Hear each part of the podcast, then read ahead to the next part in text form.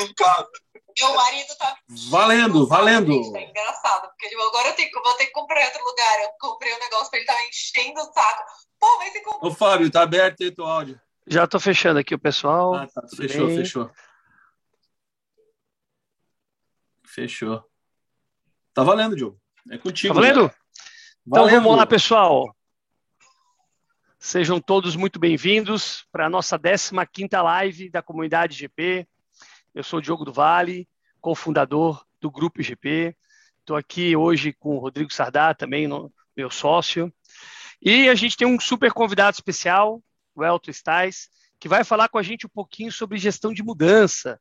né? Então, quem não passou por dificuldade em mudanças? E aqui a gente não está falando de mudança de casa, hein, galera? A gente está falando de mudança profissional, seja a se adaptar a um novo, a um novo, a um novo trabalho, entrar numa nova empresa, ter talvez um novo cargo, uma nova função, né? ou mesmo uma mudança de mentalidade. Né? Quando a gente fala dessas mudanças de mindset que a gente tanto comenta aqui no nosso processo, que entra dentro dos nossos pilares de autoconhecimento, a gente também está falando de gestão de mudança. Tá? E nosso super convidado vai ser o Elton, ele que é líder esportivo, né, gestor esportivo e líder coach, então formar com essa formação de coach, vai passar um pouquinho da história dele dentro da gestão pública e também dos efeitos da gestão privada, onde nós aqui vamos estar conversando. A gente tem a honra de estar com alguns colegas dentro do nosso grupo do Zoom. É, fico feliz aí pela presença do diretor do Grupo Boticário, Fábio, do diretor do Grupo Electrolux, também Ricardo Guimarães, que está aqui conosco também. Sejam muito bem-vindos. Né? O, também temos aqui Bruno Bernardinho, temos Vitor Marena, temos alguns colegas aqui conosco, o Edmilson, dentro do grupo do Zoom. Lembrando, todos aqueles que tiverem interesse de entrar no Zoom, participar da nossa comunidade, para fazer perguntas diretamente aos nossos entrevistados, basta se cadastrar dentro do nosso site, grupoigp.com. Lá vocês vão ter uma série de informações, vão ter acesso ao nosso grupo exclusivo do WhatsApp, onde vocês vão receber informações de pronto, né, a- automaticamente sobre tudo que está acontecendo dentro da comunidade GP e também dentro do grupo IGP como um todo. Lembrando que a comunidade GP é um braço social do grupo IGP, onde a gente semanalmente se encontra às sete e meia da noite para falar sobre liderança, empreendedorismo, gestão e todos os temas relacionados à questão de desenvolvimento pessoal e profissional. Então, Elton, conta para nós um pouquinho da tua história, conta para nós um pouco da importância sobre a gestão de mudança. Legal, boa noite a todos aí. Primeiro, eu gostaria de agradecer aí o convite do Rodrigo, do Diogo. né? É um imenso prazer a gente poder estar nesse momento aqui, é, compartilhando e fazendo uma troca. E as pessoas que estão presentes hoje, com certeza, são pessoas que podem contribuir muito ainda mais, enriquecer ainda mais o nosso conteúdo aqui sobre gestão de mudanças. Então, gostaria de agradecer por essa oportunidade. Né? E assim como o, o Diogo já me apresentou, né? Queria primeiro falar um pouquinho, antes de falar sobre mudanças, falar um, me apresentar um pouquinho da minha vida pessoal, né? É, a gente vai falar bastante hoje na live sobre a questão da conexão, da humanização da mudança. Então, acho importante a gente começar nos conectando de pessoas para pessoas, né? Então, eu sou é, sou Elton, tenho 30, 38 anos, marido da Julie, pai da Emily, de 11 anos, do Leozinho, de 2 anos, é, pai do coração também do, do Lucas, de 13 anos, que é meu enteado, é, cristão, esportista, adoro aí o esporte, um bom kart, e é o hobby, né, como futebol também, e, e, esse é o Elton, né? Essa é servidor público hoje, né? Hoje estou como servidor público. A gente vai falar um pouquinho isso também durante a live, é, a questão de nessa questão de, de, de, de posição, né? De, de, posicionamento, de estado. Então, é, hoje estou como servidor público depois de ter iniciado minha carreira como profissional de educação física, trabalhando aí com escolas esportivas, iniciação esportiva, clubes e também personal trainer e academias, né? Então, diante disso, Diogo, muitas, desde a minha formação aí da, da base, muitas mudanças aconteceram. E é muito baseado nessa experiência de mudanças né, e no meu conhecimento também profissional que eu vou compartilhar um pouquinho com vocês aqui sobre também a gestão de mudança. Né? É, queria começar com uma frase, compartilhando uma frase de, de um filósofo, do Heráclito, de Éfeso. Nada é permanente, exceto a mudança. É, então, no mundo que a gente está vivendo, muitas transições, muitas mudanças, é, muita intensidade nos acontecimentos, necessidade também de aprimorar as nossas habilidades e nos desenvolvermos. Então, a, é um mundo de constante mudança. E aí a gente precisa começar a refletir em alguns, em alguns pontos né, com relação à a, a, a, mudança. O que, que é uma gestão de mudança? A gestão da mudança, ela nada mais é do que você olhar a mudança não simplesmente como um enfrentamento. Não é você enfrentar a mudança, mas sim um olhar onde você possa trazer à consciência algumas algumas variantes que são necessárias para que você comece a trabalhar aquela mudança de uma maneira mais consciente. Porque muitas vezes no enfrentamento de uma dificuldade, de uma mudança, de um desafio, a gente tende a tende a enfrentar com, os nossa, com o nosso inconsciente, com os nossos valores, com os nossos hábitos, com aquilo que, que nós carregamos na nossa percepção, nos nossos sistemas em que nós estamos envolvidos. Então, a partir do momento que a gente traz a consciência, traz a consciência todas essas questões, essas variantes que envolvem o ambiente de mudança, a gente começa a, a planejar e a gerir realmente essa mudança e não simplesmente enfrentar da maneira inconsciente.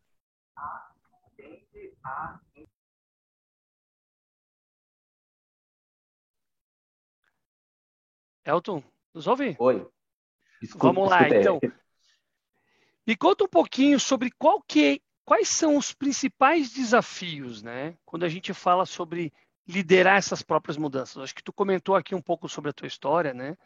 Nessa, nesse sentido de veio do meio privado, mudou para o mundo público, e aqui a gente sabe que tem uma série de mudanças, né? Até de estrutura, postura, formas que a gente vê no dia a dia as pessoas se colocando.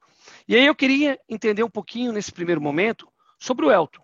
Ele comenta que tu fale para nós um pouquinho sobre como tu está sentindo isso, como tu sentiu essa tua experiência, mas também depois nos conte um pouquinho do quais são os principais fatores e os principais desafios dentro desse processo. Legal.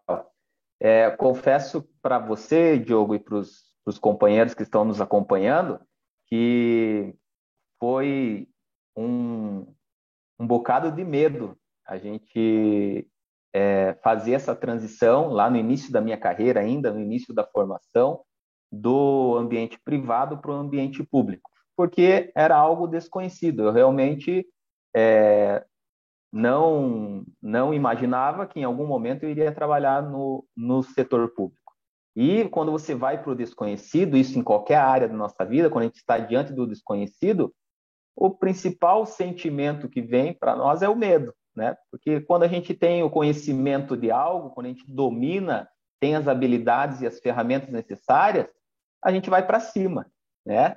Agora, quando a gente desconhece, a gente vai precisar aprender novas habilidades e conhecer um novo ambiente, então gerou medo. Foi esse o principal sentimento, né? E aí veio todo o conhecimento na área pública. Assim como, como eu vim da questão, é, vim do ambiente esportivo, né, trabalhando a questão de equipes, liderança em equipes também, é, tinha muito em mim enraizado a questão do, de você buscar novos objetivos, encarar novos desafios e, e traçar uma perspectiva de crescimento. Então, entrei no serviço público já com essa perspectiva de crescimento. Fui conhecendo as áreas, fui conhecendo aonde eu poderia atuar E, e na minha entrada, um dos sonhos era eu chegar no cargo de gestão pública, porque eu entrei no cargo operacional, né? O profissional de educação física, entrei é, trabalhando com atividades esportivas e atividades físicas diretamente com a comunidade, com, com os alunos, né? Daqui da, da, da prefeitura de Curitiba. E, e aí o sonho, lógico, e dentro daquilo que eu tracei como, como carreira profissional e como, como pessoal, objetivo pessoal também, era chegar no cargo de gestão. E foi a, a partir ali de, de seis anos já, de cinco anos de, de, de carreira, que eu consegui é, almejar esse objetivo, conseguir chegar até esse objetivo. Né? Então, galgando vários vários caminhos, várias mudanças, é, trabalhando em vários setores diferentes, né, em várias regionais diferentes. E é só para vocês entenderem um pouquinho, falando um pouquinho da minha realidade hoje atual, da, da prefeitura, né?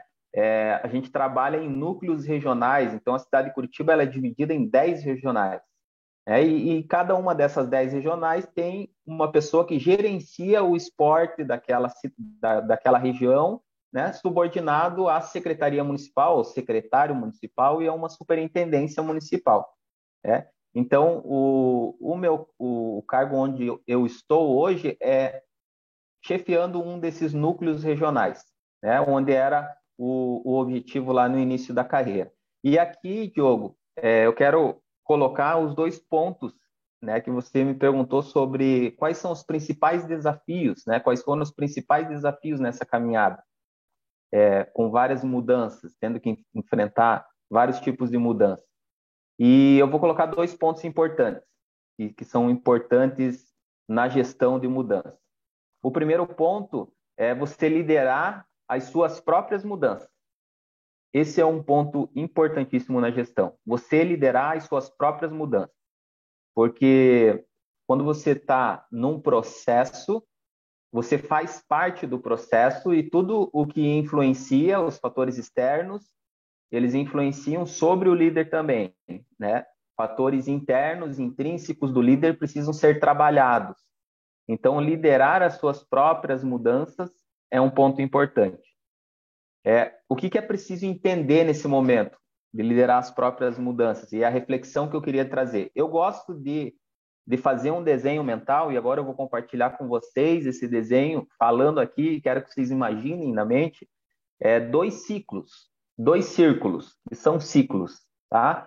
Um é o ciclo atual, o ciclo onde nós estamos, e o outro ciclo é o ciclo novo, o novo momento que a gente vai passar, a mudança que a gente vai ter que, que vivenciar, e o ciclo onde a gente vai entrar, o ciclo novo.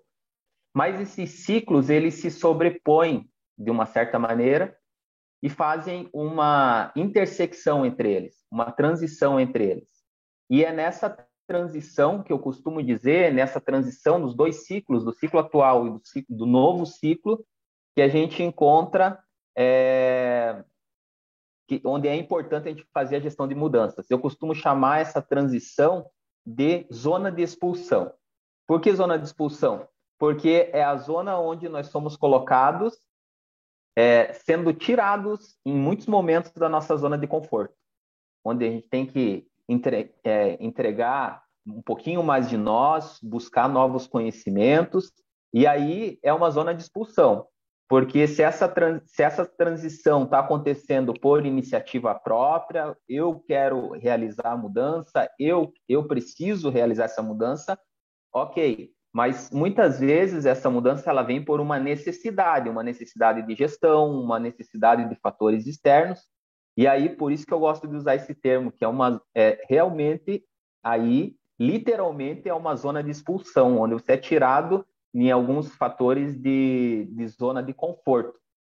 Então, essa transição desse, desses dois ciclos é o momento da mudança, é o momento onde a gente precisa gerenciar as nossas mudanças.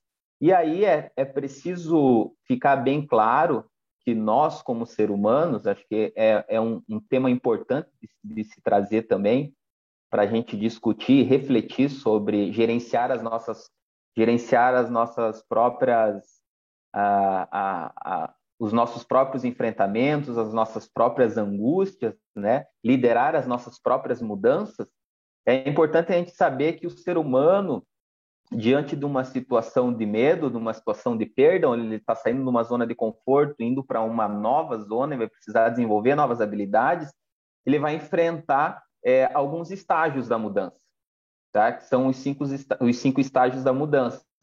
Primeiro, segura, Elton, segura, segura, segura. Segura, vamos segurar o ouro. Pera aí, galera. Ó, o Elton vai falar dos cinco estágios da mudança. Mas antes, a gente tem várias pessoas no YouTube, várias pessoas aqui conosco no Zoom. Estou bastante feliz aqui. Muitas, muitas pessoas no grupo aqui conectaram diretamente no Zoom para fazer perguntas. Eu só quero trazer um pouco de alguns pontos da dinâmica do nosso grupo, né? Quem está no Zoom vai poder fazer perguntas mais ou menos ali pelas 8h15, mais ou menos 8h10. Eu vou liberar para que vocês façam perguntas. Basta abrir o microfone, fazer perguntas diretas para o palestrante. Quem tiver no YouTube, pessoal, aproveita agora. Eu vou parar. Aperta no like. Clica lá no likezinho. Aperta no, no compartilhar. Manda para os seus não inscrever, Não inscrever, Isso, se inscrever. Para quê? Pessoal, aqui, ó, o nosso objetivo da comunidade, de fato, é trocar informações, é cada vez enriquecer mais, né? Com essa troca de informações, e o Elton está aqui doando o seu tempo exatamente para isso, para compartilhar um pouco da experiência que ele teve dentro desse processo de mudança de gestão. E a gente vai falar aqui de grandes segredos, a gente vai falar do estágio da mudança, a gente vai falar, e esse a gente vai segurar para o final, da tríade, né, Elton? Vamos guardar para o final. Só que ficar até o final com a gente vai saber a tríade da mudança, tá? E aí, dentro desse processo, obviamente, Aqui, Elton, antes de tu falar das, das cinco mudanças, eu tenho uma pergunta para a gente conectar esse processo que aqui que tu falou é, eu preciso trazer a consciência, né? Eu preciso entender que eu estou no meio de um processo de mudança. E muitas vezes as pessoas demoram para perceber isso. Muitas vezes as pessoas não percebem isso até que elas caem, né? Até que elas chegam nessa tua famosa, eu gostei muito do termo zona de expulsão, né? Onde ela é obrigada a tomar uma ação, uma vez que ela não tomou a ação por si só. Isso aconteceu agora recentemente com a pandemia. Quantos de nós, né, começamos entendendo que ah, vai ser só um mês, dois, depois virou seis, talvez vai ser um ano, e a gente já está aí um ano e meio praticamente em processo, e ainda acreditem, há pessoas que não se adaptaram. Há pessoas que ainda acreditam que nós vamos voltar a ter a mesma realidade que tínhamos antes de uma pandemia. Só que nós temos um novo mundo. Né? E aí eu queria que tu fala, abordasse um pouquinho antes dos cinco passos essa questão. Como é que eu trago a consciência? Como é que eu consigo perceber que eu estou no meio de um processo de mudança? Bem colocado, Diogo. E foi o, o que eu frisei ali. É, quando nós precisamos trazer a consciência, a gente precisa mexer um pouquinho, muitas vezes, na, nos nossos hábitos, nas nossas crenças e nos nossos valores. Porque tudo que a gente, tudo que a gente desenvolve de uma maneira inconsciente são atitudes, são hábitos, são comportamentos que, que acontecem de maneira que, automática, automatizada. Então, é, trazendo para a questão da mudança, nós, diante de uma mudança, nós sentimos raiva ou nós sentimos nos desconfortáveis. Todo nossa, a maneira como nós vamos nos comportar diante daquela dificuldade ou daquele desafio são maneiras que nós temos dentro do nosso inconsciente. Então, como que, qual que é o exercício que precisa ser feito nesse momento para a gente trazer a consciência e saber onde a gente precisa melhorar. Né? É o exercício de é, reflexão, de parar naquele momento e perceber aonde é, onde estão os valores naquela, naquela, naquela situação envolvida, onde estão as crenças, por que, que eu penso dessa maneira, por que, que eu acho que não vai dar certo, ou por que, que eu acho que, que se eu tomar essa decisão, eu já quero é, ser a mãe de Ná, né? Eu já quero adivinhar o que vai acontecer. Então, se eu tomar essa decisão, por que, que eu já, já ajo dessa maneira? Porque são situações que eu já vivenciei antes e que já está dentro do meu, dos meus valores, das minhas crenças, da minha forma de agir, e eu já tenho certeza que eu vou agir daquela maneira.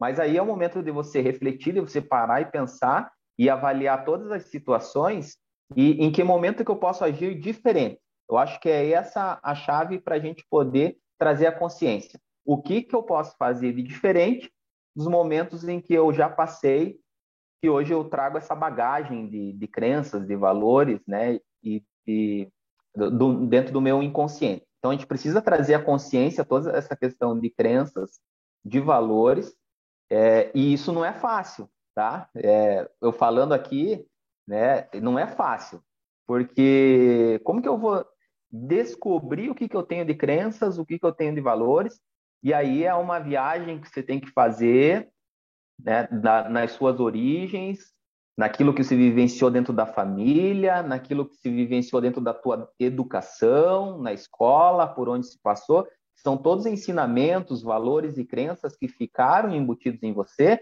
e que fazem você agir de uma certa maneira diante da mudança. Então você precisa fazer um retorno às suas origens e começar a refletir sobre isso. Em que momento a gente precisa é, fazer diferente.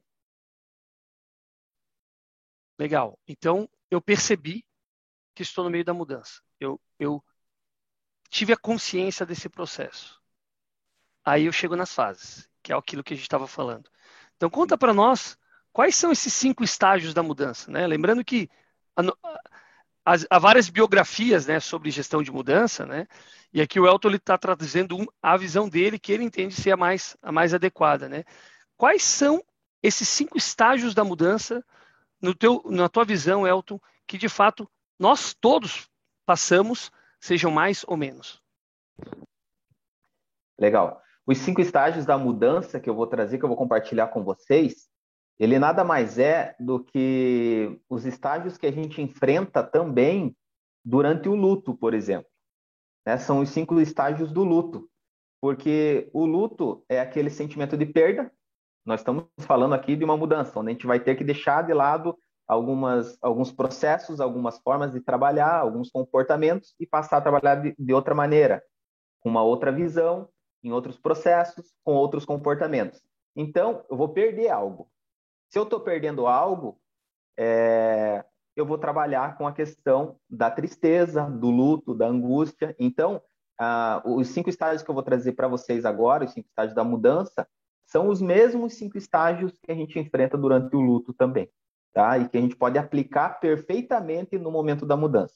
Então, eu tô, percebi que eu estou na mudança, né, Diogo, que eu, que eu preciso fazer algumas alterações, e aí o, a primeiro estágio da mudança é a negação.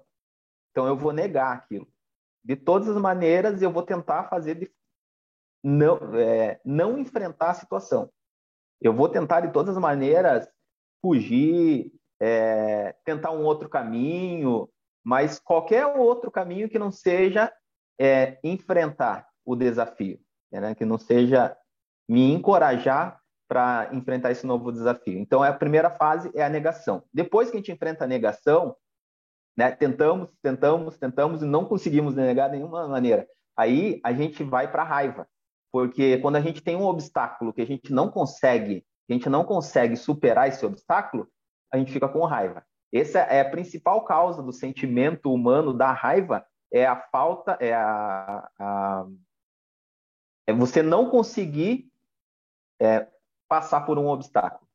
Esse é o, é o principal, principal sentimento que vai gerar a raiva. Então a gente passa depois da negação, a gente passa pelo sentimento de raiva ou de fúria, né? onde a gente vai é, de repente criticar a gestão, criticar as mudanças que estão sendo feitas, criticar é, os desafios que vão ser enfrentados. Então esse é o momento de raiva e de fúria. O terceiro estágio, depois que a gente passa por esse momento de raiva e de fúria, é o estágio da negociação ou da barganha. É, não teve jeito nenhum, eu fiquei com raiva, não adiantou ficou bra ficar bravo, são dois trabalhos, minha mãe falava. Você vai ficar bravo, isso vai ter que deixar de ficar bravo, vai ter que fazer. É, então, é, você, você sai do momento de raiva, de fúria, e entra no momento de, negocia de negociação e barganha. Então, beleza, eu tenho que enfrentar o desafio, eu estou nessa situação, e aí, diante dessa situação, vamos negociar aqui. O que, a gente pode fazer? Né? Então, vamos tentar nesse caminho aqui, que aqui nesse caminho eu também tenho algumas habilidades que podem ajudar, e aí eu vou começando a negociar, até que eu chego é, no momento para refletir que eu estou aceitando essa mudança, mas que era algo que eu não queria. E aí a gente entra na quarta, na quarta fase do estágio da, da, da mudança, que é a depressão.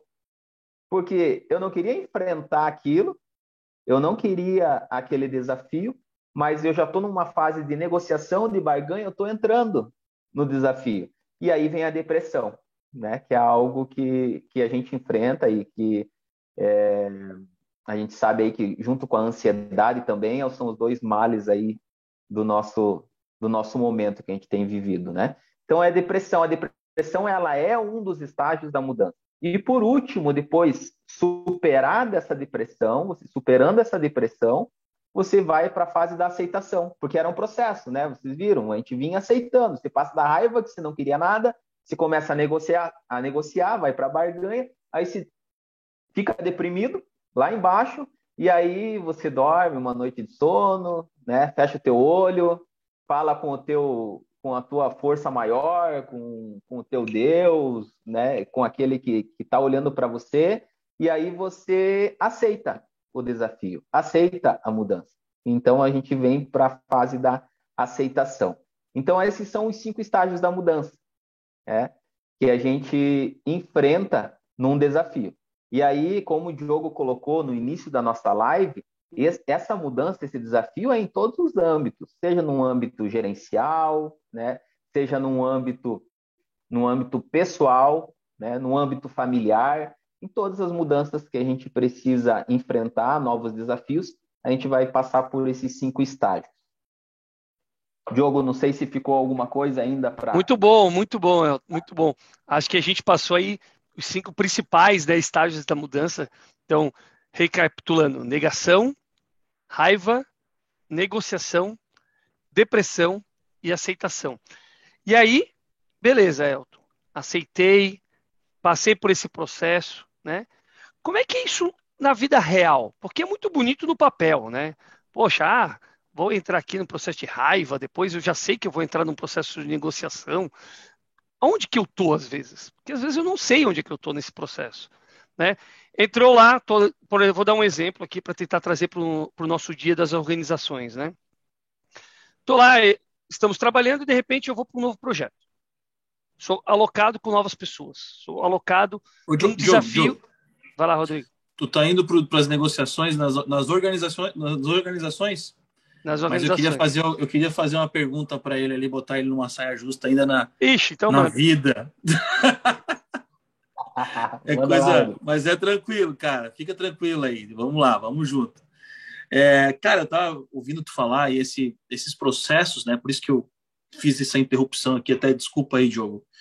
Mas é que realmente é uma. Ele falou uma coisa ali que é muito importante, essa coisa da negociação, né? De todos esses cinco passos ali e eu passei, vivi uma coisa parecida, foi uma, uma coisa bem grande que aconteceu na minha vida, e acabou que é, eu me fez pensar isso que tu falou, sabe? Então eu queria fazer esse parênteses. Bom, é, toda mudança, né? Quando ela, ela começou a falar ali, a mudança é um, é um, é um campo novo, né? É um lugar novo que a gente está, que a gente não está acostumado, que a gente, como tu falou, sai da, da nossa zona de conforto. E quando sai, é, por ser novo, eu acho que assusta, né? Então, é, e quando assusta, tem algumas pessoas que conseguem lidar com aquilo direito, melhor, e algumas pessoas não conseguem lidar com aquilo direito, né? E depende também do tamanho do susto, também tem essa, né, cara?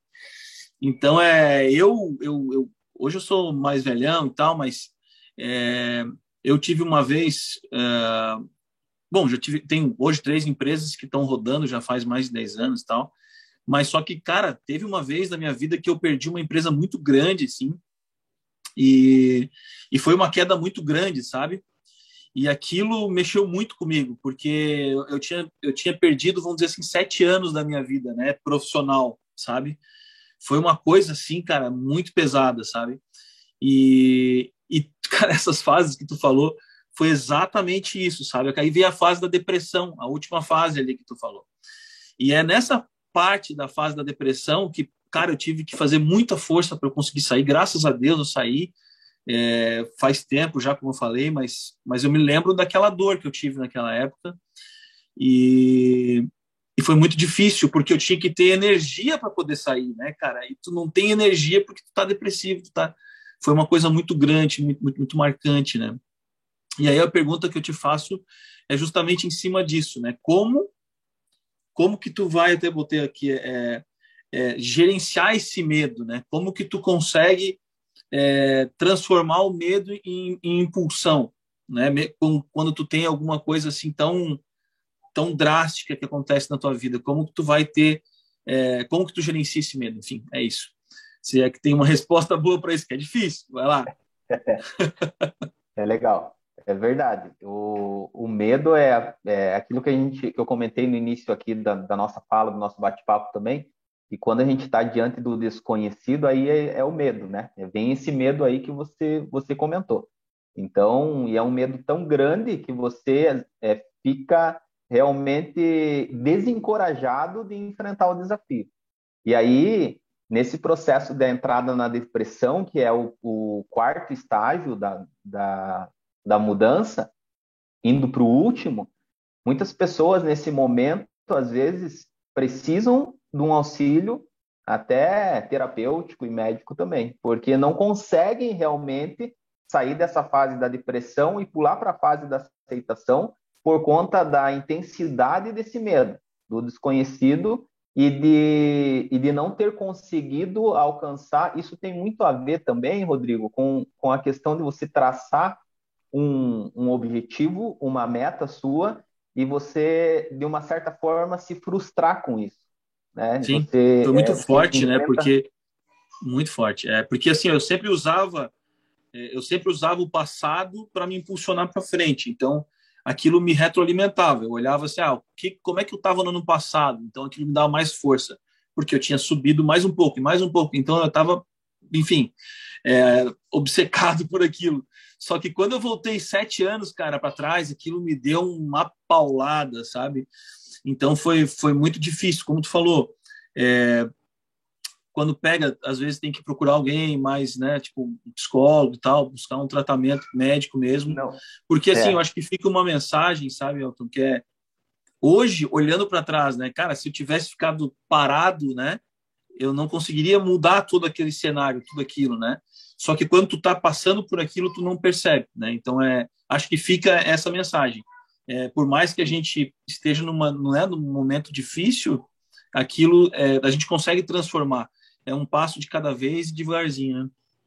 Isso. Eu, eu, eu entendo o que você está falando, Rodrigo. Eu vivenciei isso também na minha carreira. Quando eu comentei ali para vocês que quando eu entrei no serviço público, eu tinha tracei uma meta também de alcançar um, cargo de gerenciamento, de gestão, é, quando as coisas estavam tudo caminhando, parece que para chegar no objetivo, eu também tive um revés grande, e um revés grande profissional nesse, nesse objetivo de carreira, que coincidiu com um revés pessoal também na, vida, na minha vida pessoal, que foi o meu divórcio no meu primeiro casamento. Então, indo com, com, com a Emily, que é minha filha pequenininha, então, foi assim, eu consigo comparar o teu revés profissional, né, da tua empresa, com esse revés foi muito forte também para mim, né? E aí você fica realmente sem condições de enfrentar a situação. Aí o que que eu trago para eh, o que que a gente fica dessa reflexão e que eu acho que é importante na questão da gestão da mudança é a gente trazer a consciência, como eu falei ali atrás, como que a gente traz a consciência a algo que a gente precisa desenvolver, procurando fazer diferente. Então, a partir da vivência que a gente teve, Rodrigo, lá atrás, desse, desse baita tapa que a gente teve lá atrás, agora daqui para frente, o que, que a gente faz? Quando a gente for enfrentar um desafio, a gente e que a gente não está conseguindo transpor, como a gente já viveu lá atrás, a gente tem que pensar o que, que eu posso fazer de diferente. Que é aí que a gente vai começar a trazer para a consciência as nossas atitudes, os nossos hábitos, a forma como nós estamos levando a situação e de que forma que eu posso levar de diferente que vai fazer superar o medo e partir para o próximo passo. Que legal. Obrigado, Rodrigo, pelo, por, por conectar, porque eu acho que assim, a, a, a tua interferência ela está exatamente ligada àquilo que eu estava trazendo. Eu queria entender um pouco mais do Elton, exemplos do cotidiano, né? Porque a gente, quando a gente fala sobre regras, sobre livros, tudo é muito lindo, mas aplicá-los na prática realmente às vezes é difícil. E foi interessante que tu trouxe, Rodrigo, aqui, por exemplo, a questão de onde tu sentiu que tu percebeu que tu estava dentro de uma fase dos estágios da mudança, que foi da depressão, e que normalmente é onde tende a ficar mais longo, né, Elton? A gente vê assim, vê essa questão das pessoas na dificuldade de conseguirem superar, né? E aí tu colocou muito bem, é, esse estágio da mudança ele serve para o profissional, mas ele também serve para o nosso pessoal. Né? Então, às vezes uma perda de um ente querido, às vezes uma perda de um, de um filho, né? Quantas vezes a gente vê pessoas que acabam deixando de viver né, em função desse processo e realmente a gente sabe que é duro. Mas como que a gente transforma essa perda como um impulso? E aí eu gostei muito desse, exatamente desse processo. É, como é que eu dou esse impulso? Como é que eu faço com que o meu medo, o meu desafio se transforme no impulso? E aí, Vitor, já passo a palavra para ti e a gente vai abrir as, vai abrir a, as perguntas depois, depois dessa, desse questionamento. Quer, quer, saber como é que foi na minha história ali? Eu conto. Queremos também. Tá, eu vou só então resumir bem rápido. Cara, eu desapeguei primeiro do dessa questão que que estava obcecada dentro de mim, porque aquilo não era real, né? Então, tipo, não era uma coisa sólida, o cara morre, não leva nada. Então, assim, se eu ficasse apegado ao que eu perdi, eu nunca ia me concentrar no que eu tinha que construir né? Então eu comecei a desapegar no que eu perdi. Esquece aquilo, foi, sabe? Então é recomeçar. Então só para também dar uma uma, uma ordem de grandeza, foi foi né, para mim, eu estava numa crescente, crescente, crescente, e essa empresa foi um, um prejuízo bem grande, assim, coisas de processos trabalhistas para mais de 400 mil reais, sabe? Tipo, enfim, prejuízo de para mais de 3 mil, então foi uma paulada assim para mim que me abalou bastante. E, e como eu falei, foram sete anos, né, de, de carreira que que eu tive que voltar para trás. Mas como eu falei, cara, então a hora que tu desapega do que tu perdeu e tu começa a reconstruir, porque a gente é novo, cara. Hoje em dia, não só hoje em dia, mas tu pega aí os maiores empresários, muitas vezes são caras que se aposentaram aí com 65 anos, começam a construir um negócio. Olha o McDonald's, o que, que é? O cara, né? O cara já estava lá, tiozão, e abriu o McDonald's e arregaçou. Então, é, a gente é muito novo, cara. A gente tem muita estrada pela frente. Elton, deixa eu fazer uma colocação antes, pegando Verdade. esse gancho com, com o Rodrigo aqui, porque eu queria fazer talvez uma correção, Rodrigo, se tu me permite, sendo um pouco audaz aqui. Tu não perdeu sete anos, tu aprendeu, né? A gente constrói a nossa jornada, e a nossa jornada a gente vem falando aqui, a gente está na nossa 15 quinta live, ela é feita de altos e baixos, né? todos os grandes, ou a grande maioria dos grandes executivos, dos grandes empresários, grandes empreendedores, já sofreram quedas no meio do caminho. O que a gente, o que nos diferencia, né, e aí a gente fala muito sobre sucesso, e a gente teve, teve algumas discussões, tivemos duas lives para falar só sobre sucesso, conceito, a gente fala exatamente sobre isso, é, é a capacidade nossa de transformar essa queda nesse impulso né? Que é um pouco da pergunta que eu fiz aqui para o Elton, também para que ele conte um pouco dessa versão dele. Poxa, no meio dessa decisão de órgão público, mudança para um órgão público, separação da esposa, como é que tu se junta de novo para criar, né? Para criar realmente força para dar o passo e chegar onde tu desejava. Isso aí eu queria te ouvir um pouquinho de você. Eu tive que dar vários passos atrás, Diogo vários passos atrás, né? Porque a gente estava numa caminhada, tanto na minha vida pessoal. É... Eu tenho quatro, compartilhar com vocês, gente, tenho quatro pilares da minha formação que me, que me carregam na, na minha vida profissional, na minha vida, na minha vida pessoal. O primeiro pilar é a, a família, tá? Eu tenho uma base muito forte familiar e, e isso aprendi com os meus pais, a liderança dentro de casa, e, e desde muito cedo eu já quis é, desenvolver essa liderança no sentido de família. Tanto é que eu casei pela primeira vez com 21 anos já. já é, pensando na construção de uma família, né, e, e, ser o líder de um lar e, e, construir, ter filhos, etc. Então essa base familiar era muito grande. A segunda base minha era outro ambiente que servia como base para mim era a igreja. Então eu tinha líderes dentro da igreja, pessoas que também eu via como mentores ali e caminhos para desenvolver, tá? E é, a outra base que eu tinha muito forte também era o esporte, né? Que onde eu me desenvolvia com os, com os técnicos ali, na época que eu praticava o esporte ainda, com os meus treinadores, que serviam de meus mentores também, e ali eu trazia muitos ensinamentos para minha vida de como superar. Então, é, essas bases, e depois a questão do trabalho, né? O trabalho era um outro ambiente também que me motivava, assim, como eu vim da base familiar, onde meu pai me passou é, essa questão de você se desenvolver, de você buscar novos desafios, de você é, liderar também as pessoas, liderar novos desafios, isso era muito forte em mim. E aí, quando você toma esse revés, quando eu tomo esse revés, de ter que dar vários passos atrás, e com a perspectiva de assumir um cargo de gestão, eu voltar a assumir o operacional, né, aquilo que, que eu já estava considerando algo que, que não iria ser mais a minha rotina de trabalho. E aliado a minha ao passo atrás da minha questão é, familiar também, onde eu vejo a, o meu sonho de família é, ir por água abaixo no primeiro momento, né? Então eu tenho que dar vários passos atrás nesse momento, tenho que é, me reinventar. E aí eu acho que foi bem colocado pelo Diogo a questão de você, que nesse momento, que eu chamo de zona de expulsão, que é a transição de um ciclo para um novo ciclo que eu vou ter que desenvolver, é, nesse momento, você precisa crescer diante da dificuldade.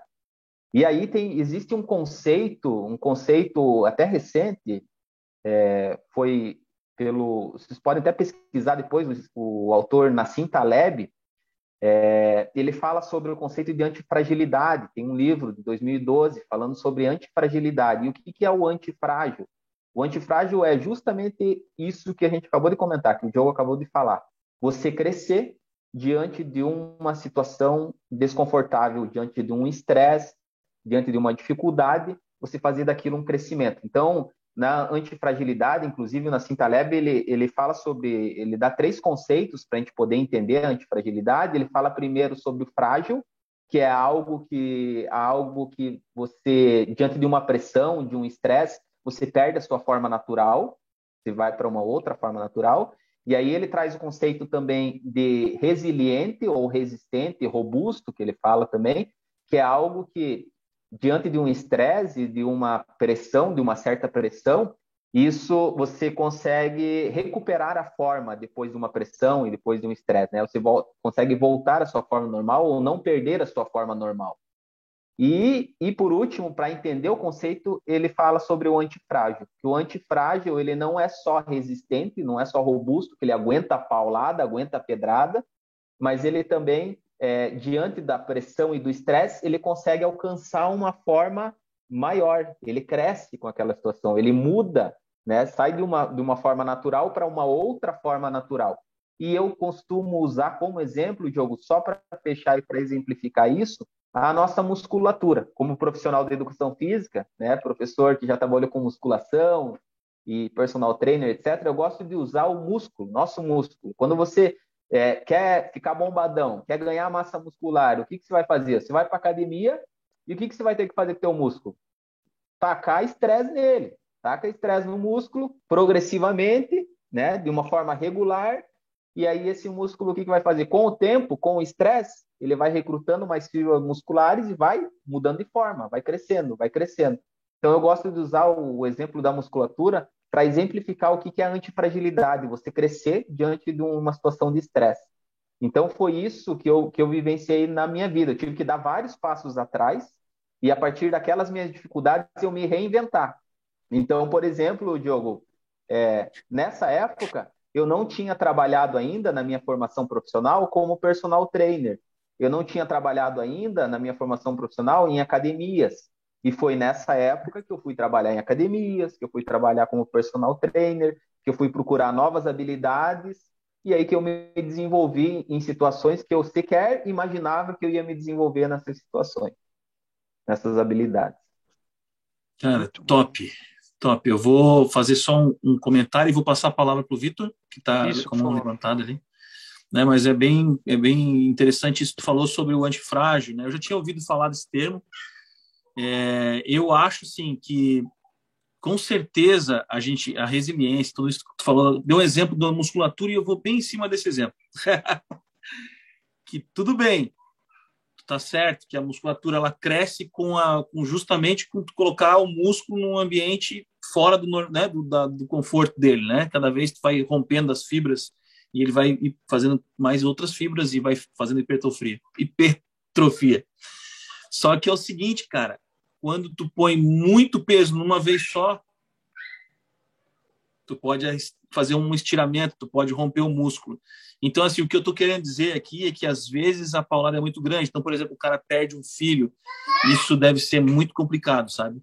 É, é, e outra, cada pessoa, cada musculatura tem uma forma de se comportar e um peso que aguenta, né? Então, acho que, na verdade, tu tá certo. Eu só estou falando aqui só um parênteses, assim, para que às vezes alguém, alguém tá, pode estar tá olhando a gente ali do outro lado e, ah, será que eu sou frágil? Né? É que não é só isso, é uma questão da musculatura de cada um que aceita uma carga diferente, né?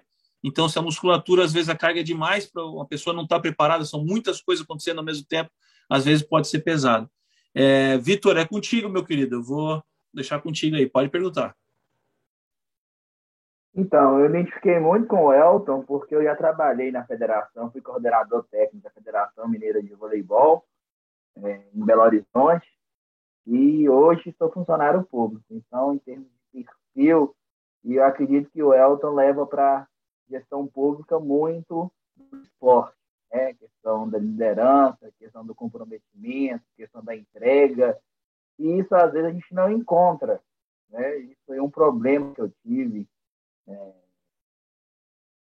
na gestão anterior de Pimentel, que foi comprovado nas urnas, que ficou em terceiro, ele nem pôde concorrer. Então, eu falei tranquilamente, porque na eleição ele não teve, entrou na disputa, que foi uma dificuldade, faltava papel, faltava caneta, o mínimo de insumo para poder fornecer o trabalho, executar, nós temos que entregar, entrega.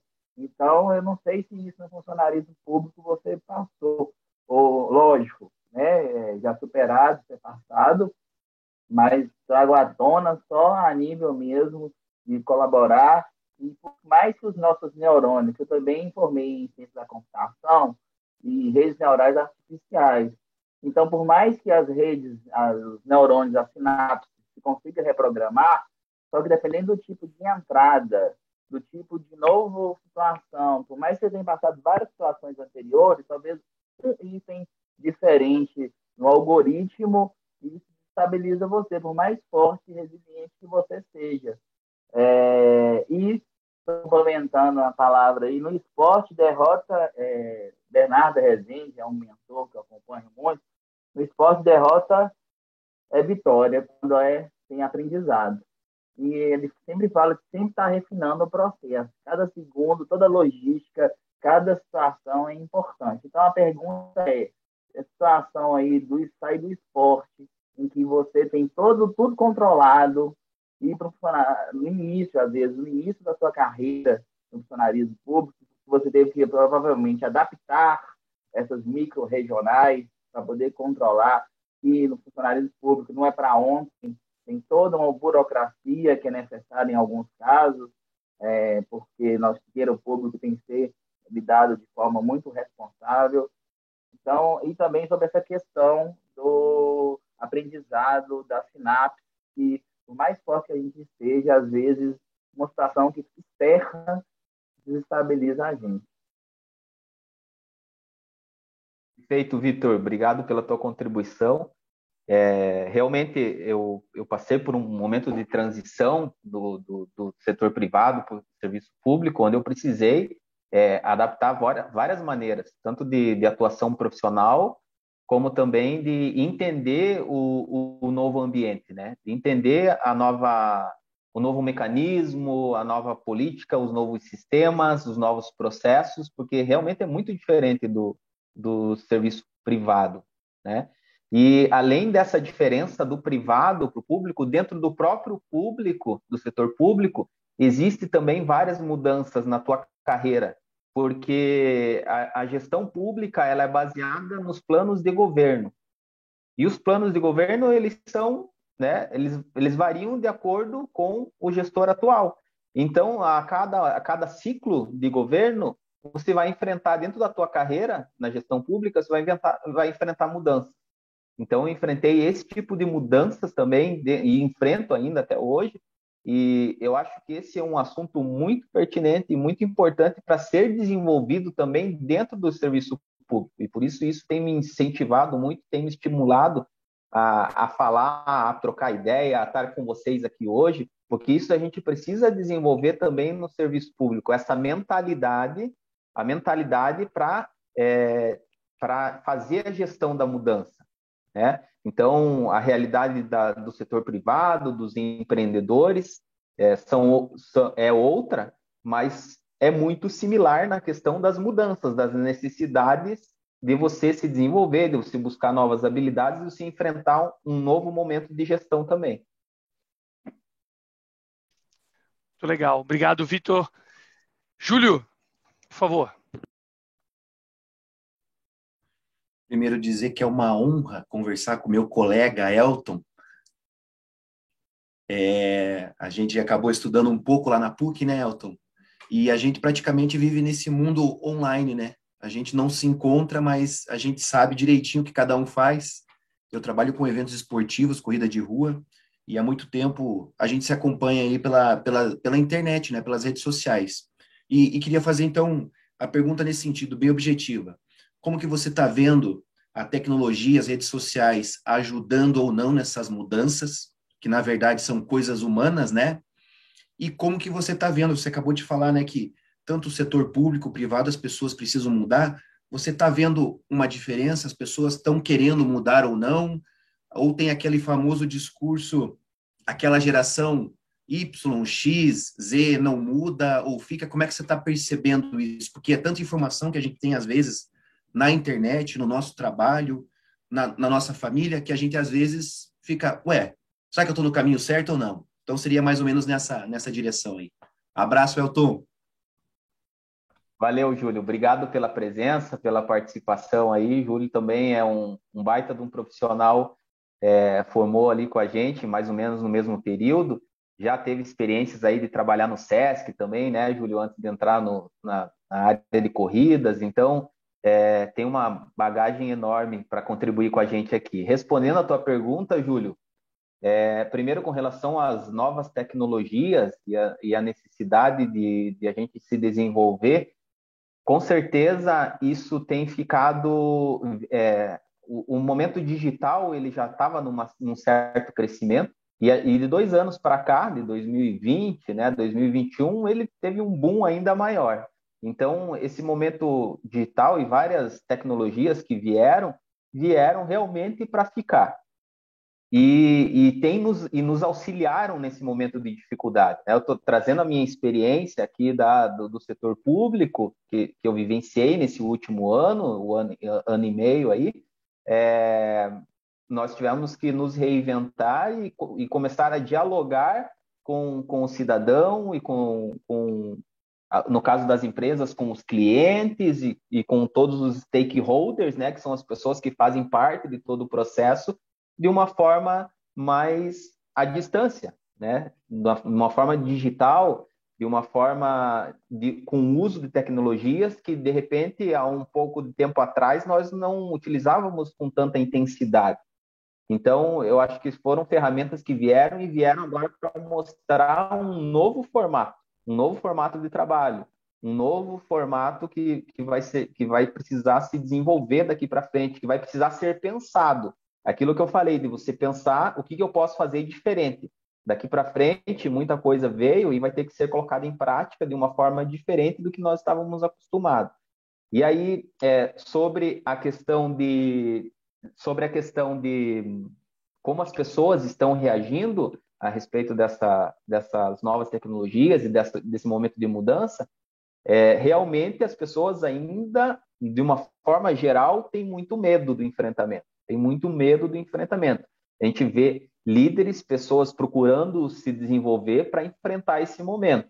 Né? Mas, de uma maneira geral, as pessoas que, que ainda não têm esse insight, que ainda não tiveram é, esse momento de, de virada de chave, ainda têm dificuldade para esse enfrentamento. Né? Talvez essa realidade que eu estou trazendo para vocês aqui do setor público, ela seja um pouco menor na, na, iniciativa privada, no empreendedorismo, né? mas ela existe também né, dentro de uma certa forma nesses ambientes.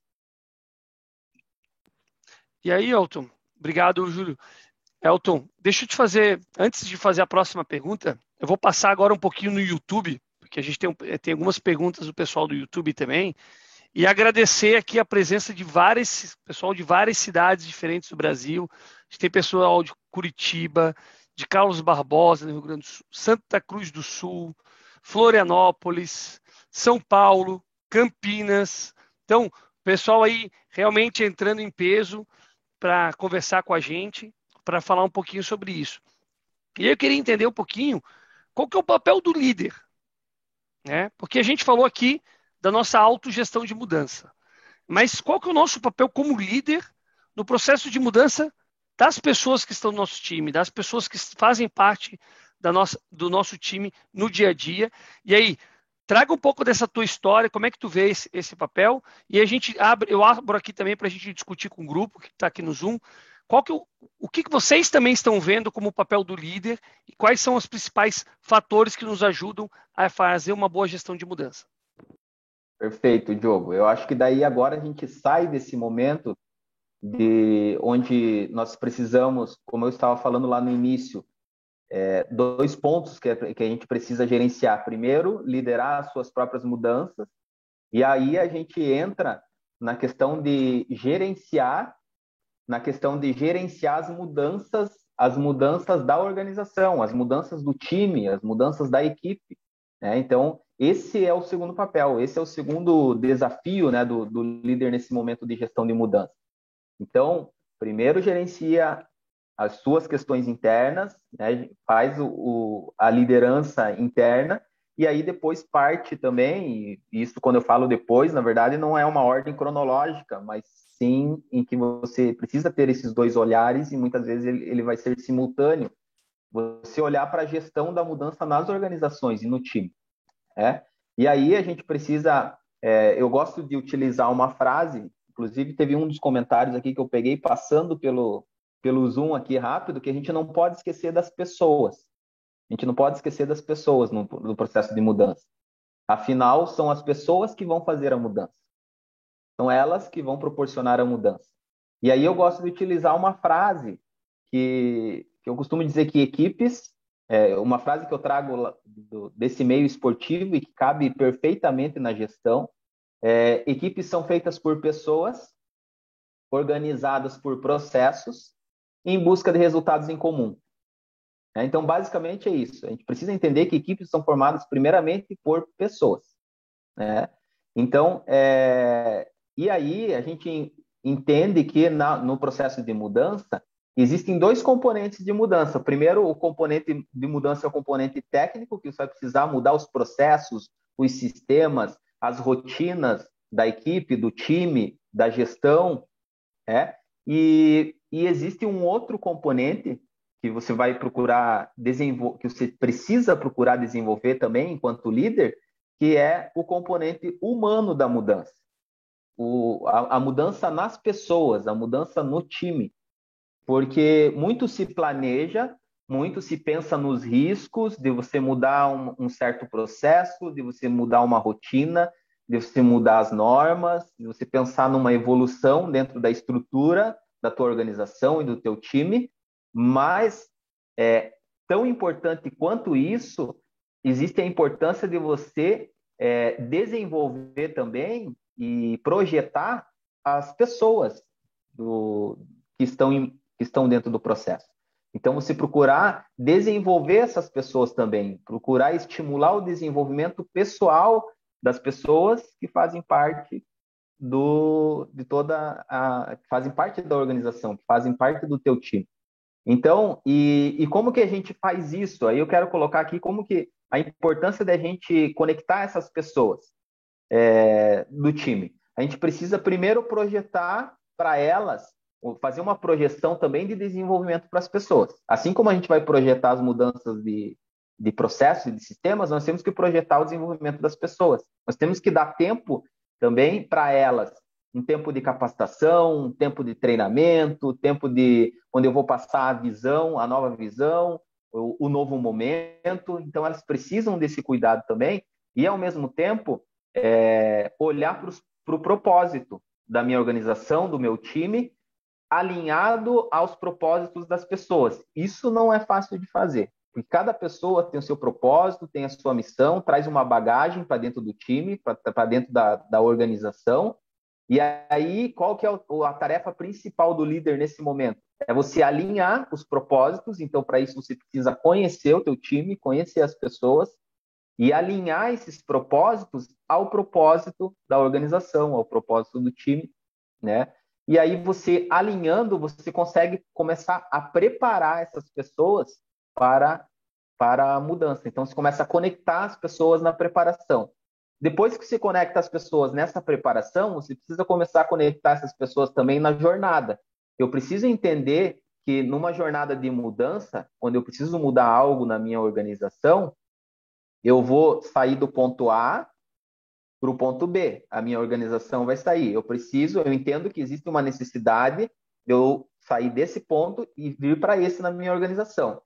E aí, quando eu olho para as pessoas, eu tenho que entender que dentro desse processo da, da organização, as pessoas vão estar passando por esse mesmo processo. As pessoas vão sair de um ponto A também e para um ponto B, onde elas vão precisar desenvolver novas capacidades, novas habilidades, nova mentalidade.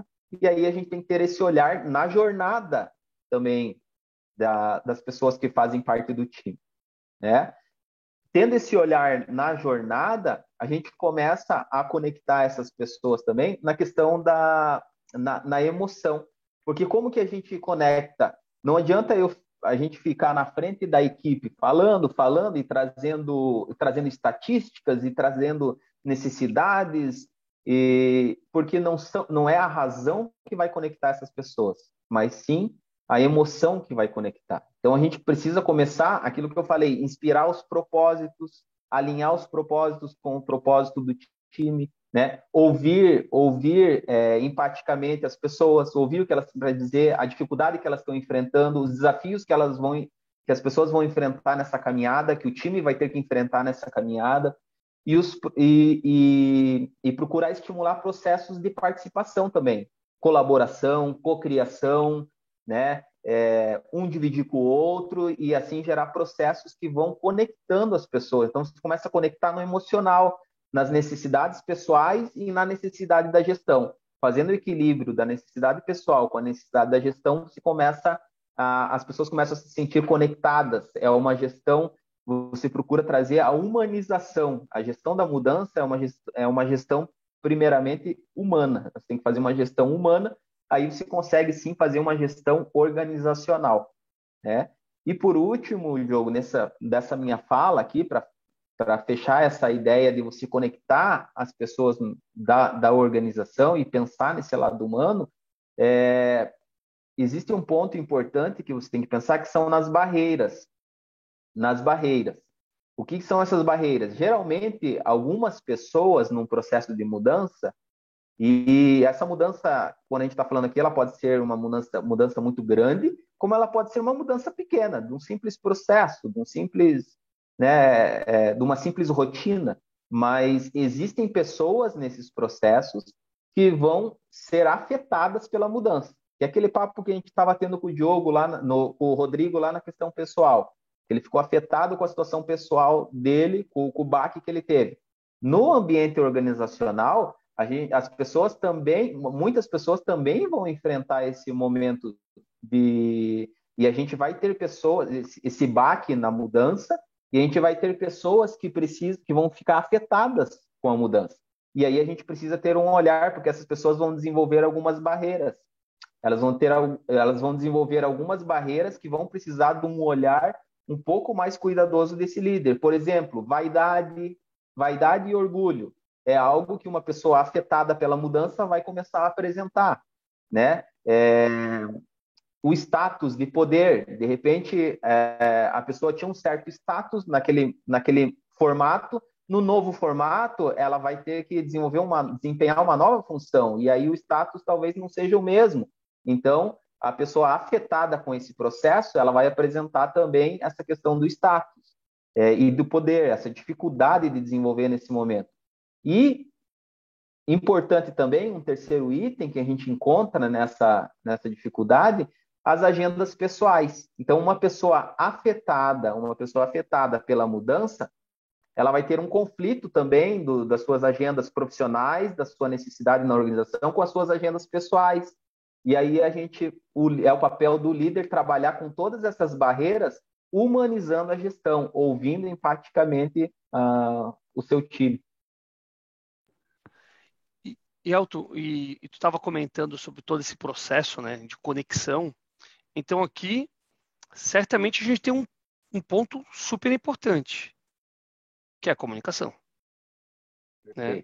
Eu acho que nada sai sem que a gente esteja tenha uma boa comunicação, que a gente consiga, nós como líderes, nos comunicarmos de uma forma assertiva né, dentro desse processo, conectando com os propósitos. Né? E aí eu faço remissão à nossa última live. Na última live, o Nicolas Meira, né, o gerente, da Philip Morris, comentou um pouquinho sobre isso, né? Quando ele falou sobre os passos de liderança, qual é o passo a passo da liderança, ele comentou sobre essa questão de conectar propósito, pessoal, com o propósito da companhia e como é que a gente faz esse papel. E aí eu queria ouvir de você um pouquinho qual é o papel da comunicação dentro de tudo isso aqui, dentro dessa gestão de mudança. A comunicação ela vai ser muito importante nesse processo para gerar essa conexão do time com a organização.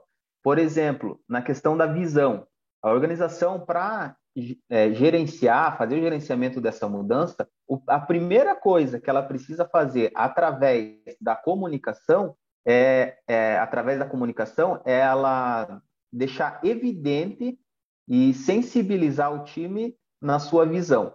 Então, para eu, eu falar sobre a visão da, da, da equipe, a visão da minha organização, o novo modelo, ou se são pessoas que estão sendo integradas a uma nova organização, a comunicação ela é essencial, ela é a chave principal primeiro para você passar a visão para as pessoas que vão estar no teu time. Então ela tem aí um fator muito importante na visão. É, essa comunicação ela precisa ter empatia, né, para você desenvolver uma boa uma boa comunicação você precisa ter uma escuta, desenvolver a escutativa, porque você não adianta só você falar, falar, falar, falar e comunicar, mas você precisa ouvir também a tua equipe, ouvir o teu time e os reflexos da, da mudança, né? Você precisa também ter uma uma linguagem corporal, um contato visual nas relações. E aqui eu quero colocar também uma, uma técnica que existe entre terapeutas, e entre coaches e psicólogos, que eu acredito que vai ser tema de uma próxima live aí, dando um spoiler aí que o Diogo já me falou, que é o rapport, né? Que é onde você se conecta nessa linguagem corporal, no contato visual. O rapport é você imitar de uma forma bem discreta a maneira como, como a pessoa que você está dialogando, que está se relacionando, se comporta também, né? Então, você tentar adaptar a sua forma de agir, a sua forma de, de se comportar ao comportamento do teu do teu do teu cliente, do teu liderado, da, do teu time. Então você vai ter várias pessoas no teu time, várias maneiras de se comportar. E nesses comportamentos você vai se relacionando com eles de maneiras diferentes, né? Então, é, tudo isso que eu estou falando aqui sobre linguagem corporal, sobre o contato visual, sobre o rapport, a empatia, vai ser importantíssimo para uma boa comunicação. E essa boa comunicação a gente vai conseguir fazer com que é, gere um bom entendimento da visão e toda a necessidade de mudança da organização e do da organização, do time, da, dos novos projetos. Né? E aí, Elton, deixa eu... Né? Opa! Desculpa, Diogo. É, Dá licença só um minutinho, desculpa te interromper, Diogo. E lembrando, né, Elton, que o que é, o que é óbvio para a gente, ele precisa ser dito, né? Nem sempre o que está claro na nossa cabeça, o que está claro no nosso propósito, ele está claro também para o time, está claro para as pessoas que, que nos cercam. Então a comunicação ela tem um papel fundamental para a gente conseguir engajar e trazer as pessoas para perto da gente. Então, assim, de novo, claro, eu comecei falando já aqui, mas parabéns, viu, Elton? Tá espetacular aí a live. Te conheço já há alguns anos né, te acompanho também nas redes sociais há algum tempo e é sempre um prazer aí ouvir os seus apontamentos. Obrigado, viu? Perfeito, Nicolas. Nicolas está nas nuvens ali, né? Valeu, e aí, Nicolas, pessoal? É e aí, pessoal, só lembrando que ainda hoje a gente vai falar sobre a tríade da mudança. Então, aguardem que a gente vai passar aí quais são os três principais pilares dessa gestão da mudança. E Elton, Antes da gente avançar, eu quero primeiro comentar aqui que a gente tem uma série de, de, de colocações dentro do grupo do YouTube, né? Eu vou ler um pouquinho aqui para a gente também. Então, a Tatiana Medeiros está falando: é, lidar melhor com a mudança tem que ter autoconhecimento, mais bem e maior bem desenvolvimento, né? É difícil sair de, da depressão. Realmente é uma fase crítica. Aí depois a gente recebe aqui, né, sobre a questão, a Larissa Bem Bem falando sobre tempo de transformação, a questão da dor, das dificuldades, os aprendizados que a gente, pelo qual a gente passa, né? Também aqui a, a, a, Tati, a Tatiana de novo é, comentando sobre o líder precisa abrir espaço para os colaboradores falarem num ambiente seguro, sem julgamento. A gente comenta muito sobre isso aqui também. A gente tem tratado bastante esse tema, né? Não só da empatia e da escutativa, mas quanto também dar o espaço para que as pessoas possam colocar sua opinião, para que elas tenham de fato uma voz ativa dentro desse processo né, de gestão de mudança, para que isso não seja uma operação top-down. Muitas vezes as, as companhias tomam uma decisão, mudam um rumo e não comunicam, não, não, não combinam o jogo com o seu time. Né? E aí o que acontece? A gente tem um turnover muito alto, então, ou seja, as pessoas acabam saindo da companhia, não se adaptam à nova cultura, não se adaptam à, no à nova estrutura de transformação que está acontecendo, tanto da área técnica, mas também da área de gestão, porque muitas vezes as transformações elas são feitas de forma abruptas, né? Então tu traz novos gestores com uma visão completamente diferente daquela cultura inicial da organização e faz com que faça uma grande movimentação, uma grande mudança dentro, dentro do processo, né? E por fim aqui também eles comentaram e super super conectado com o tema que a gente está falando, que é a humanização da gestão. Né? Eu acho que tu, tu, listou muito bem aqui, né?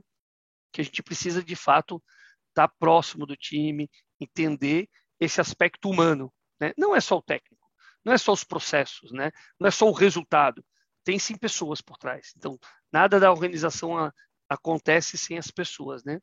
E aí, Vitor, eu passo para ti para mais uma pergunta, e aí depois dessa pergunta do Vitor, a gente vai para a tríade da gestão de tempo. Da... Eu, eu quase ia pular a pergunta que Nicolas Meira entrou e a palestra dele foi brilhante em relação a time.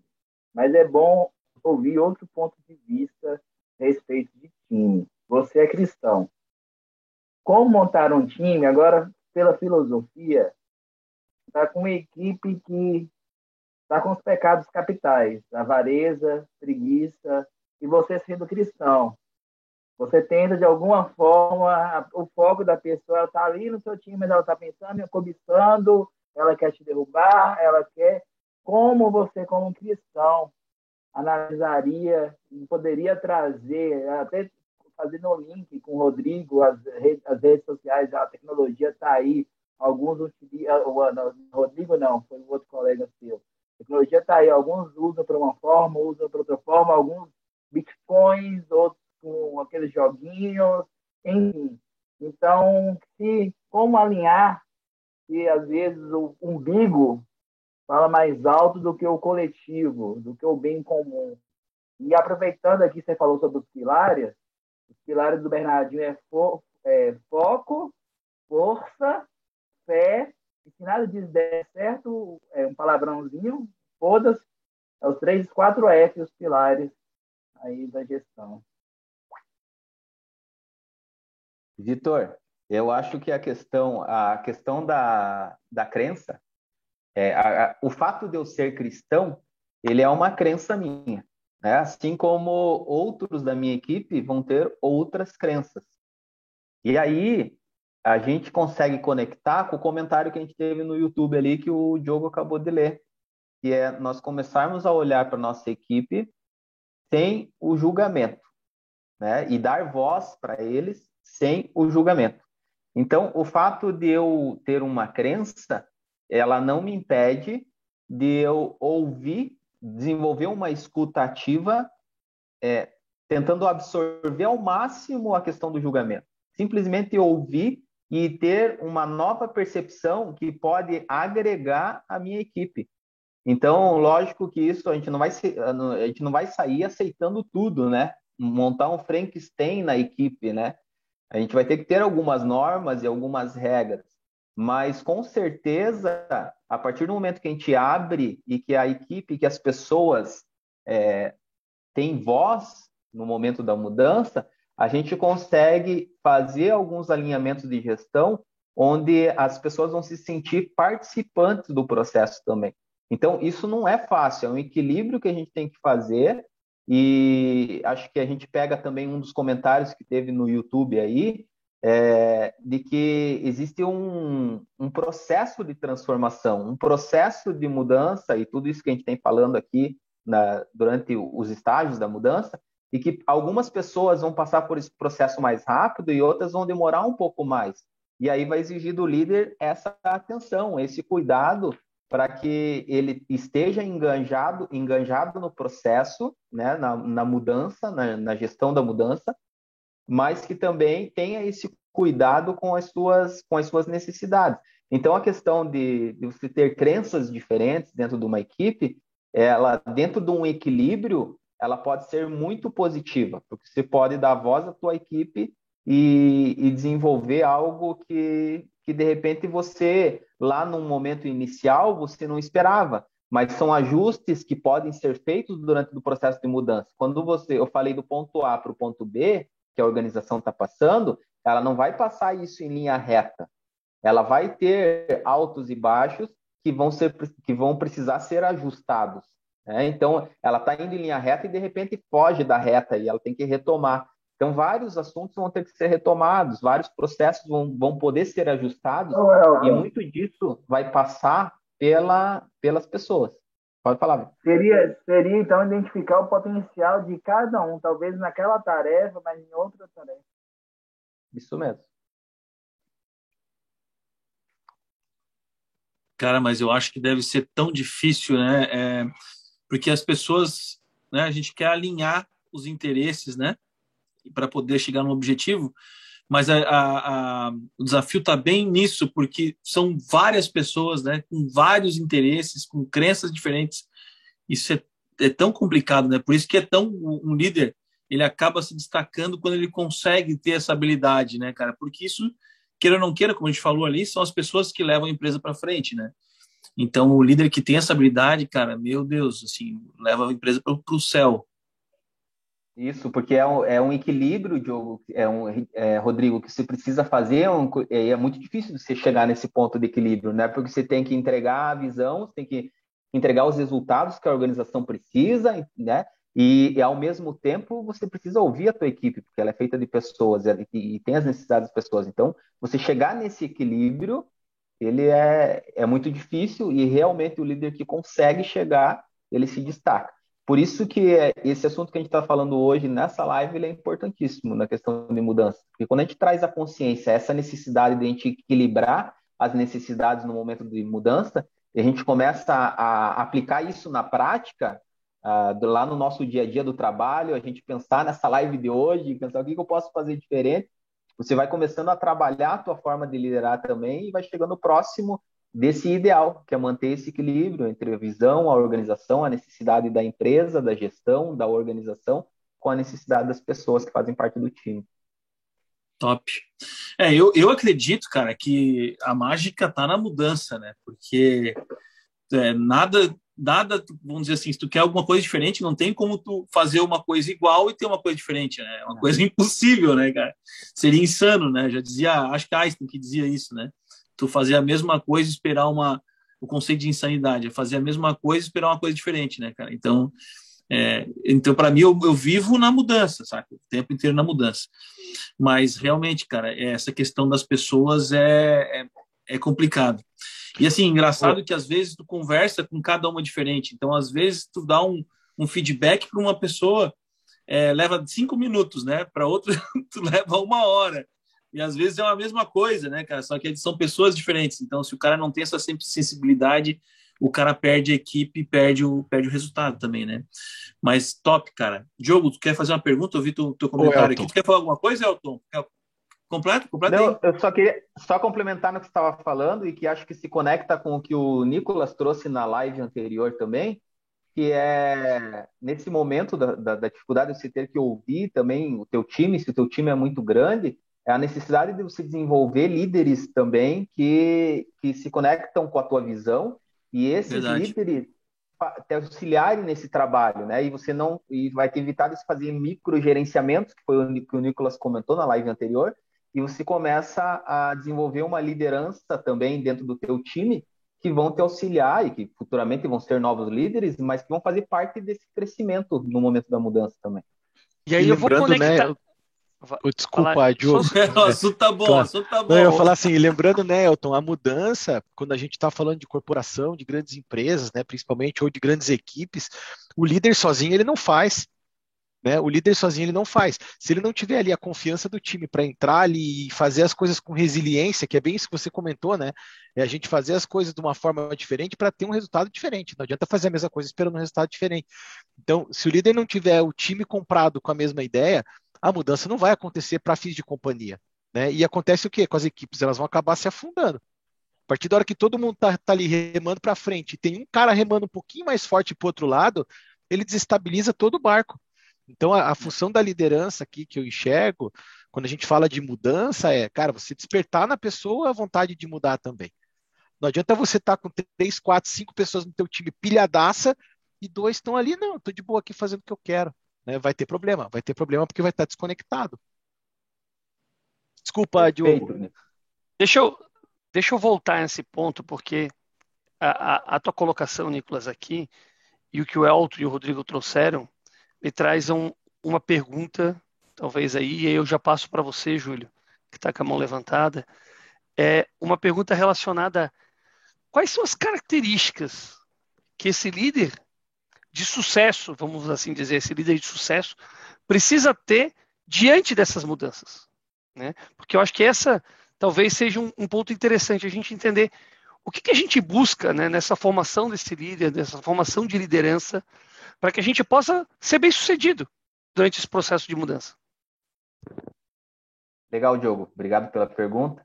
Eu trago, diante dessas características, eu vou trazer quatro que quatro ou cinco, de repente, que podem, que me vem à mente agora, você me perguntando, e que, que tem muito a ver com a minha caminhada enquanto, enquanto gestor e, e que podem fortalecer no momento de mudança. Né? Então, podem existir outras características, mas vou trazer isso dentro da minha percepção né, de, de gestão.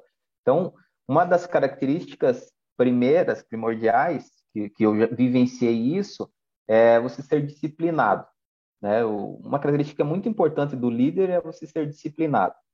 Então, você é, ter disciplinado com relação aos valores, aos, aos, a prospecção do teu, do teu time, da tua organização, né? a tua necessidade de liderança. Então, você precisa ser disciplinado. Segunda característica que eu acho muito importante é você honrar, você ser um, um líder honrado, onde você honra e respeita as, os, teus, os teus líderes, as pessoas que trouxeram a visão da gestão e da organização para ser desenvolvida, né? Você honra principalmente os teus princípios, os teus valores, alinhados aos princípios e valores da tua organização, da tua empresa também. Então, um, um líder disciplinado e honrado, acho que são as duas primeiras características muito fortes de um líder. Né? Aí eu trago também é, como uma terceira característica do líder, como importantíssima, é a vulnerabilidade, que até acho que foi comentada na live anterior também. Ser, se trazia a vulnerabilidade, você, é, não no sentido de você ser um fracassado, mas no sentido de você mostrar que você, como líder, você tem as suas vulnerabilidades também, e isso você vai conectar com a tua equipe, né? Porque, afinal, todos têm as suas dificuldades. É, mas além de você ser um líder é, vulnerável, né, trazer essa vulnerabilidade, é muito importante também que você faça o equilíbrio e você seja ousado no momento em que você precisa é, desenvolver e, e, pô, agora eu preciso ter firmeza, agora eu preciso levar o time aqui, o time tem que entender que é isso aqui mesmo, eu preciso ser ousado. Em muitos momentos eu vou precisar usar da ousadia, né? Então, aí a gente consegue fazer um equilíbrio entre disciplinado, honrado, uma pessoa que honra, de repente, as origens da organização, da corporação, mas que, ao mesmo tempo, é ousado para fazer o diferente, que a mudança exige. E, por último, que é o que a gente já comentou aqui na live, que é você ser antifrágil, crescer diante da dificuldade. Acho que essa é uma característica que fecha é, dentro dessas que eu listei, são características importantes para um líder no momento de mudança. Júlio? É, não adianta, né? O professor de educação física gosta de falar, né? Então a gente fica aqui angustiado nessa discussão, porque daí tem uma ordem, né? Tem um equilíbrio, mas tudo bem. eu só queria fazer um comentário, Elton. É, eu tinha um gerente lá no SESC e a gente sempre comentou, na, na, na nossa cabeça, mesmo a gente tendo todos os princípios, todos os valores, a gente acha que vai existir um mundo perfeito e estático. Opa, tá tudo funcionando muito bem, tá tudo paradinho. E não, na verdade é, é totalmente ao contrário. O equilíbrio ele é dinâmico, né? Então é, é, esse é o ponto. Você sempre está pendendo para um lado, para o outro. Ah, talvez alguém do, do teu grupo está um pouquinho desanimado, ou alguém está gritando, mas nunca vai ser todo mundo igualzinho. O processo, todo mundo sempre vamos estar no dinamismo e eu digo, eu trabalho com eventos esportivos há 15 anos, eu sempre na minha cabeça, o primeiro momento, ah, esse evento vai ser perfeito. Mas eu já sei que não vai. Mas é talvez uma defesa do, do cérebro, do organismo. Não, não, vai ser perfeito. E depois a gente vai vendo, não, não vai.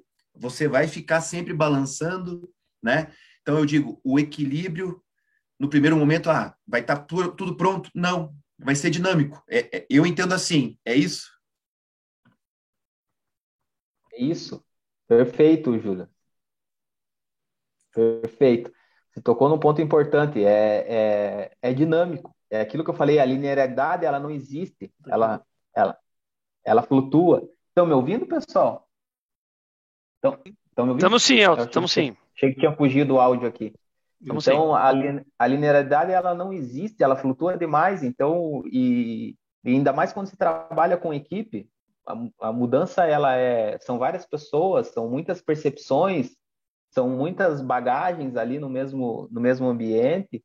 Então, ainda mais, eu fico imaginando, é, Júlio, você ainda que trabalha com eventos, né? Eu acho que o, a, o setor de eventos, eu não tenho experiência com eventos, mas acho que o de eventos é mais complicado ainda, porque além de você lidar com pessoas na tua equipe, você vai estar trabalhando para pessoas, vai estar gerindo outras pessoas ali naquele momento também. Então, é, é. a tendência a não ser linear é muito grande mesmo. É. E só fazendo mais um comentário, aí eu me coloco nisso, né? A gente é imediatista, né? Mesmo a gente sabendo de tudo isso, tendo todas as informações, a gente quer tudo perfeito. Você vai numa loja, você quer que te atendam perfeitamente. Mas a gente sabe que a gente trabalha com seres humanos, com processos, né? Mas aí quando a gente está do outro lado, eu tenho que atender o cliente, eu tenho que atender o staff, eu tenho que tratar tudo.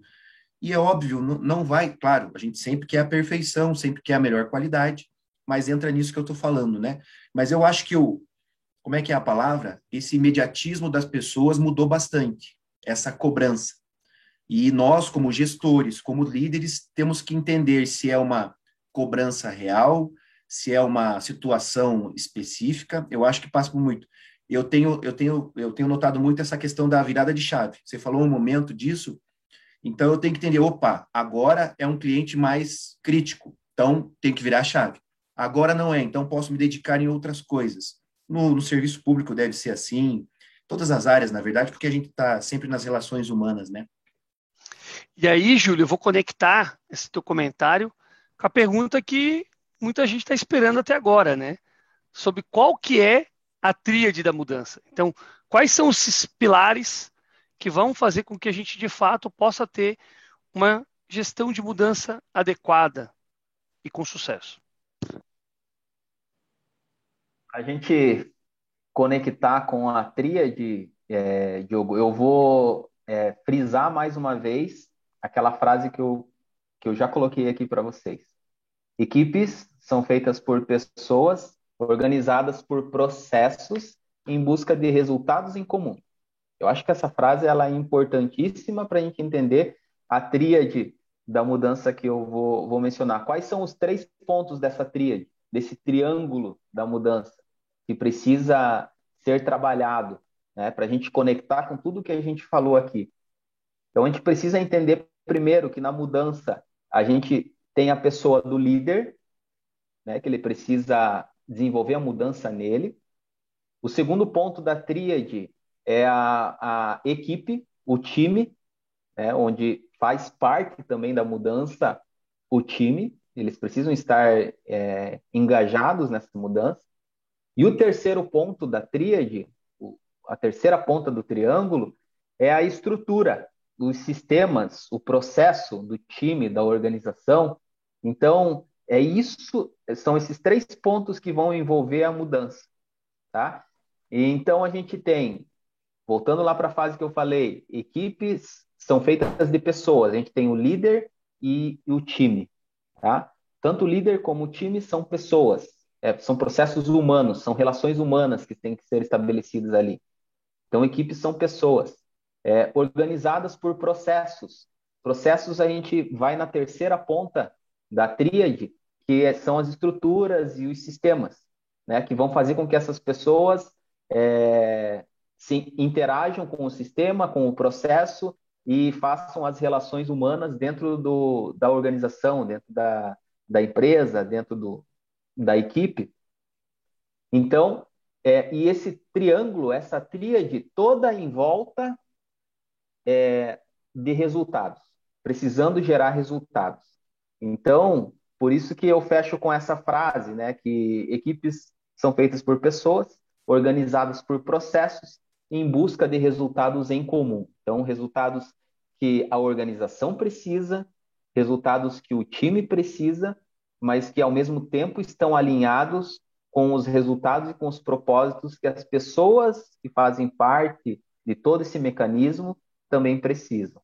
Então, é esse equilíbrio que a gente fecha aqui com essa tríade da mudança. Não sei se ficou claro, mas acho que a gente é, consegue conectar essa live fechando com essa tríade. Muito bom, muito bom. E sem dúvida mostra o papel da importância do líder, né? Dentro dessa, desse processo de mudança, dentro desse processo de gestão e também do autoconhecimento, né? O que tu tanto comentou aqui, que não adianta nada se a gente não tiver esse processo de autoconhecimento, a gente não vai conseguir dar o próximo passo. E falando sobre autoconhecimento, um pouco do nosso papel aqui dentro do grupo IGP é esse: é trocar experiências, é levar conhecimento de pessoas mais sêniores para aqueles que estão no, início da carreira, que estão se desenvolvendo, né? Para que a gente possa o quê? Aprender não só com os nossos erros, mas também aprender com os erros daqueles que já estão mais à frente da gente. Então, toda terça-feira, às sete e meia, a gente vai se encontrar aqui no YouTube. Aqueles que estiverem no nosso grupo exclusivo podem entrar e a gente fica muito feliz de tê-los aqui no Zoom para que possam fazer perguntas diretamente aos nossos convidados. Para fazer isso, basta acessar o nosso site, grupogp.com, e também as nossas redes sociais, Grupo IGP no Instagram, no Telegram né, e no Facebook. Então, pessoal, espero que vocês tenham gostado dessa nossa conversa. A gente já avançou aí, já estamos, já passamos de uma hora e meia do nosso bate-papo. Realmente passa muito rápido, Elton, né, quando a gente começa a discutir temas interessantes e importantes para o nosso dia a dia. E aí eu deixo aqui aberto, é, Rodrigo, para alguma colocação final e depois, Elton, eu passo para você para a gente concluir a nossa live. É, na verdade, eu quero dar os parabéns aí para o Elton. Poxa, top demais a palestra. Teve um ponto ali que eu acho que tu estava até encarnado ali, estava falando, pô, cara, ficou dois, três minutos assim, tu resumiu o negócio inteiro, sabe, assim, a questão da gestão e da mudança, que eu fiquei bem, não, não consegui falar porque aí veio as perguntas, mas eu fiquei bem impressionado.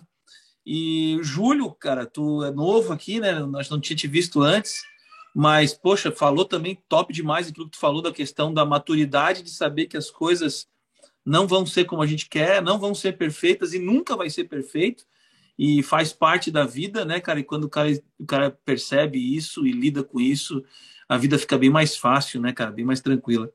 E o Vitor aí, nosso parceiro assíduo aí, já está um tempão com a gente, né, Vitor? E todos os outros que estão aqui no, no, no, no Zoom e, na, e no YouTube, enfim, quem está no YouTube, se puder ajudar o canal, não esquecer que a gente tem um propósito de ajudar as pessoas, de ter um pouco mais de alcance, se puder ajudar, dá um inscrever-se um, e uma curtida ali, né? É, ajuda muito, tá? E é isso, gente. Muito obrigado. Eu tô, fiquei, gostei muito. Acho muita, muitas pessoas diferentes, né? Acho que foi a live que juntou mais pessoas diferentes do, da parte pública, do esporte, do, do empreendedor, do, do executivo.